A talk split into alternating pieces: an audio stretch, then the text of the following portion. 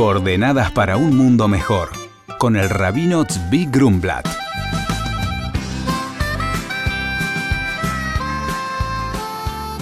Mencionamos la semana pasada que cada persona en el mundo posee algo peculiar y único que solo él puede y por lo tanto debe aportar al mundo. Sin ello, el mundo está incompleto. Ya dijeron nuestros sabios, el Altísimo no creó una sola cosa en el mundo que sea en vano. No existe nadie ni nada en el mundo que no tenga un objetivo que aporte al objetivo noble para el cual Dios creó a todo el mundo. Por ello, debemos observar lo que nos ocurre alrededor y podemos y debemos aprender de todas las cosas que tenemos en nuestro alrededor. Incluso también nos enseñan nuestros sabios que hay conductas negativas que también van acompañadas de muchas lecciones positivas. Había, por ejemplo, un sabio, Rabizushe de Anipoli, que vivió alrededor de hace 250 años atrás, que aprendió del ladrón y aprendió siete cosas útiles, incluso para cumplir la mitzvot. Algo increíble. Aprendió de un ladrón cómo mejor servir a Dios y a la sociedad.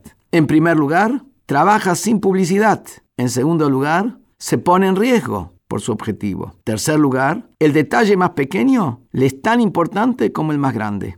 En cuarto lugar, trabaja poniendo mucho esfuerzo. Quinto lugar, trabaja con rapidez. Sexto lugar, confía y tiene esperanzas en lo que hace. Séptimo lugar, si no tuvo éxito en la primera vez, vuelve a intentarlo varias veces. Por supuesto, lo que no debemos aprender es a robar. Pero curiosamente, el Zor nos habla de un robo permitido e incluso aconsejado. Es el robo del tiempo de un maestro o de un rabino para poder aprender más y uno mejorarse y superarse. Muchas veces queremos aprender de alguien que nos puede enseñar mucho más, pero nos cohibimos porque no queremos tomar de su tiempo. No es justamente lo que corresponde. Para poder aprender y superarse y más en Torah, debemos sacarle el tiempo bueno, que él a la larga nos brinda, por supuesto. Y se cuenta la historia con Rabbi Shliu Zalman del Yadi, fundador del movimiento Chabad, vivió de 1745 a 1813, que cuando llegó a lo de su maestro, el Magid de Mesrich, el sistema de estudio era que él enseñaba la profundidad del Talmud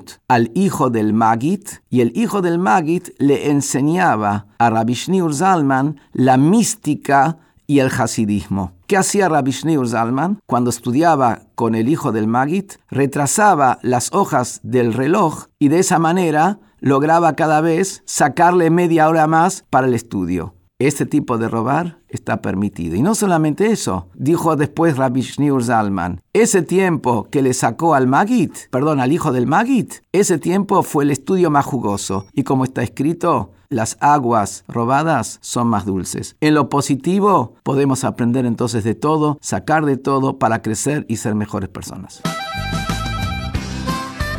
Vamos a compartir un mensaje de nuestro oyente Diego. Dice textualmente, buen día, Rabino. Mi nombre es Diego, soy estudiante universitario. Quería saber si usted cree que la Torá y la ciencia son contradictorias. La respuesta del rabino dice, hola Diego, la ciencia y la Torá no se contradicen, sino que bien interpretadas se complementan. Nunca hubo un rabino que haya dicho a los científicos, dejen de buscar e investigar, porque toda la naturaleza es el fiel reflejo de la gloria de Dios. Nuestra misión es ver su mano en la naturaleza. Cuando un bebé nace y automáticamente se desarrollan 67 diversas secuencias para que comience a respirar, se está afirmando la existencia de Dios, creador del mundo. Por consultas al rabino pueden escribirnos a coordenadas.jabad.org.ar. Coordenadas para un mundo mejor con el rabino Tzvi Grumblat. Shalom y Shabu Tov.